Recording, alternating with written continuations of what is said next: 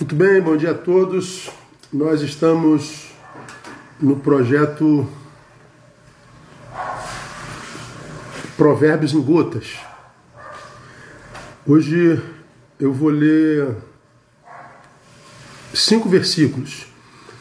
E esses versículos que eu vou ler, alguém muito chegado, querido, é, vendo uma das nossas lives, essa do, do, do, do 4,23, sobre tudo que se deve guardar, guarda o teu coração.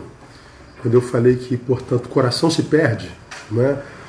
fiz essa live já tem tempo, pô, essa pessoa não, não tem coração. É verdade, tem gente que perdeu o coração mesmo. Então o texto diz, sobre tudo que se deve guardar, guarda o coração. Essa pessoa perguntou, como que a gente guarda coração?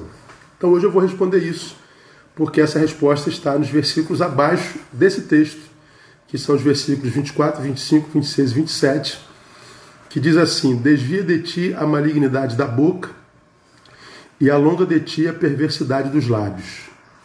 Dirijam-se os teus olhos para a frente e olhem as tuas pálpebras diretamente diante de ti. Pondera as veredas dos teus pés e serão seguros todos os teus caminhos. Não declines nem para a direita nem para a esquerda. Retira o teu pé do mal. Então, esses versículos respondem ao 23. Sobre tudo que se deve guardar, guarda o teu coração. Ok. Como que eu guardo meu coração? Os versículos seguintes explicam. Como? Ah, cuidando das suas portas de entrada. Como é que a gente guarda o nosso coração? Guardando as portas de entrada do coração. E esses versículos que nós acabamos de ler revelam quais são as portas de entrada no nosso coração, que, se não forem cuidadas, estarão escancaradas, nosso coração será invadido e nós perderemos o domínio sobre ele mesmo. Que portas são essas, pastor? São três. A primeira é a boca. Desvia de ti a malignidade da boca e alonga de ti a perversidade dos seus lábios. A primeira porta de entrada do nosso coração é a boca. Por isso o texto está dizendo: desvia a malignidade da boca. É a primeira porta de entrada. Há um ditado popular que diz que o peixe morre pela boca, não é? Pois é, o homem também. O homem morre pela boca. O homem se perde pela boca. Por que, que eu devo guardar a minha boca da malignidade. Porque a Bíblia é clara em nos falar sobre isso, que não é o que entra pela boca que me contamina, mas o que sai da boca é o que contamina o homem. Por isso que o texto está dizendo: afasta a malignidade da sua boca. Por quê? Porque essa malignidade que você produz contamina não aquele sobre quem você a jogou, contamina você. Portanto, guarda o que o texto está querendo dizer quando fala que é o que sai da boca que contamina. Não é o que dizem a você que, que te contamina. Por quê? Porque o que dizem a você atinge a tua imagem. Mas o que você responde, isso contamina o teu coração. Por isso nós temos que ter muito cuidado ao abrir a boca.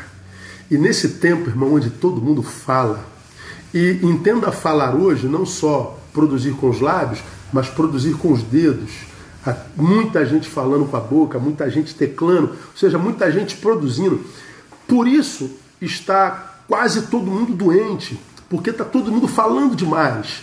E a gente acredita que adoeceu, que os nossos afetos foram afetados por causa do que nós lemos na rede, por causa do que nós ouvimos de fulano de Beltrano. Não é é do que nós respondemos, é do que nós produzimos. Eu me contamino quando eu produzo. Você entende? Deixa eu lembrar a vocês dois textos da Bíblia Sagrada. O primeiro deles, Jeremias 17, 9. Enganoso é o coração mais do que todas as coisas, e perverso. Quem o poderá conhecer? Enganoso mais do que todas as coisas é o coração e perverso. Então veja só, o meu coração ele tem o poder de enganar. Ao outro, não a mim mesmo. De produzir perversidade sobre o outro, também, mas essa perversidade que eu jogo lá volta para cá. Por isso, esse texto me adverte sobre o cuidado que eu tenho que ter com esse coração. Você está entendendo? Aí eu lembro um outro texto que é, que é, é Salmo 90, 12, onde o salmista faz uma oração maravilhosa. Ensina-nos a contar os nossos dias de tal maneira que alcancemos corações sábios. O pedido do salmista, eu quero sabedoria. E durante a minha vida inteira eu imaginei que sabedoria era uma, uma produção intelectiva, uma realidade é, contida no cérebro. Mas o salmista não está pedindo essa, essa sabedoria intelectiva, cerebral. Ele está pedindo sabedoria do coração. Por que, que ele pede sabedoria do coração? Porque é a sabedoria do coração que nos livra da perversidade que há dele, nele. É a sabedoria do coração que nos livra da perversidade que há nele. Já falei muito sobre isso. Essa perversidade é a perversidade que habita o coração perdido, que perdido sem que saibamos, produzimos. E porque produzimos, nos contaminamos. Então, a primeira porta de entrada do coração é a boca. Cuidado com o que você fala, irmão. É, se o que você vai falar não vai edificar, cale-se. Acho que nunca foi tão necessário gente especialista em silêncio como nesse tempo. Por quê? Porque nós estamos vivendo um tempo de contaminação e insanidade sem precedentes na história dos homens. A segunda porta de entrada diz lá o versículo 25: Dirijam-se os teus olhos para frente. Olhos.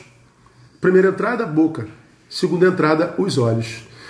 Para onde que a Bíblia diz que eu tenho que olhar? Para frente. Veja que o ponto de observação é o presente. Do presente, eu posso olhar para onde eu quiser. Eu posso olhar para frente, eu posso olhar para trás. O conselho bíblico quer guardar teu coração? Olha para frente. Escolha olhar para frente. Por que, irmão, a gente tem que olhar para frente? Porque é para lá que nós estamos indo. Lá na frente está o futuro. E a gente só pode andar para frente, é para lá que nós estamos indo. Por que, que eu vou ficar olhando para trás? Quem olha para trás, quem está preso ao passado, contamina o coração. Porque se está preso ao passado, está ou preso pela culpa, está ou presa pelo saudosismo, querendo que no presente o passado se repita. Esse desejo não é um desejo produzido por quem tem amor próprio. Não é saudade, é saudosismo. O ismo prefigura, na minha concepção, a doença da saudade. A saudade é boa quando nós a olhamos como história. Mas quando nós ficamos presos a essa saudade tentando fazê-la se repetir no presente, nós estamos nos auto-sabotando. Lamentavelmente, há tanta gente no presente olhando para o passado, esperando que ele se repita, que por causa dessa visão equivocada não vive o presente e deixa de construir o futuro. Ou seja, vai desperdiçando vida. Como o nosso Deus é o Deus da vida, ele não se derrama sobre quem a desperdiça regularmente. Quem olha para o passado, irmão, contamina o coração. Portanto, escuta o que a Bíblia está dizendo. Deixa o passado ser passado. Assuma o hoje como sendo o lugar de viver a vida. É aqui que a gente vive a vida. E enxergue o futuro como o lugar de todas as possibilidades. O futuro é um livro em branco que, que você tem na mão com a possibilidade de escrever o que você quiser. Deixa o passado ser passado. Quem traz o passado para o presente como, como, como, como culpa, como saudosismo, inclusive quem traz o futuro como ansiedade, contamina o presente e perde até a capacidade de sonhar. Portanto, é, como eu digo sempre, cada um de nós está exatamente onde merece. Por que, que eu estou como eu estou, pastor? Ora, você não está aproveitando tudo que você tem, que é o teu hoje. Porque está olhando para trás, para o lado e deixando de cuidar daquilo que você precisa construir, que é o teu futuro. Primeira porta de entrada, boca. Segunda porta de entrada, olhos. E para a gente terminar, a terceira porta de entrada, pasme, pés. Pondera a vereda dos teus pés, e serão seguros todos os teus caminhos. Não declines nem para a direita nem para a esquerda, retira o teu pé do mal. Pondera a vereda, a vereda do teu pé. O que, que esse texto está dizendo? Os lugares onde você anda contamina teu coração. A ambiência aonde você é contamina teu coração.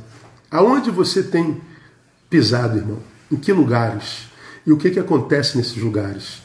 O que, que se vê nesses lugares? O que, que se pratica nesses lugares? Pois bem, o lugar onde a gente anda pode nos contaminar. E como contamina? A psicologia social diz que nós somos produtos do meio. O meio relacional e o meio geográfico. Nós somos produtos do lugar onde a gente anda, de com quem a gente anda e com quem a gente vai. Então, cuidado com os lugares onde você está dizendo. Nesse, nesse evangelho light que a gente vive hoje, né, dito progressista, onde tudo pode, onde se condena pecados estruturais, mas não pecados pessoais, portanto, a, é um, um, evangelho que já não valoriza condutas e posturas, pois bem, tantos crentes estão indo em tantos lugares, partilhando a vida com tantas realidades que nem percebem que tais realidades e lugares podem contaminar o coração mesmo e muito. Então, pondera o lugar onde você tem pisado. Termino lembrando a você algo que você já sabe. Amados, todos nós estamos condenados à vida. E essa é uma santa condenação. Nós fomos chamados para a vida. Não tem como desistir dela. Nós estamos fadados a viver. Glória a Deus por isso. Então, viva. Não não desperdice a vida. Viva com excelência.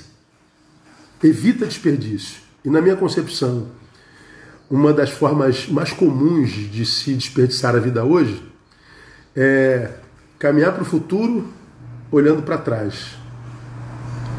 É caminhar para o futuro preso ao passado. Faz isso com você não. O passado já passou, o que aconteceu já aconteceu. O leite já está derramado. Então perdoa quem você tem que perdoar libera quem você tem que liberar. E não faça isso porque ele merece. Faça isso porque você se ama. Assuma o teu presente como sendo tudo que você tem. É o que você tem, é o agora. Desse presente, olha para o futuro. Planeje, construa e você vai ver que o teu coração te é devolvido. O teu coração é purificado. E o Espírito Santo de Deus volta a trabalhar nele te dando direção e te dando força para seguir. Amém? Que Deus abençoe cada um de vocês e que nos dê a graça de vivermos hoje um dia de muito boas notícias. Paz.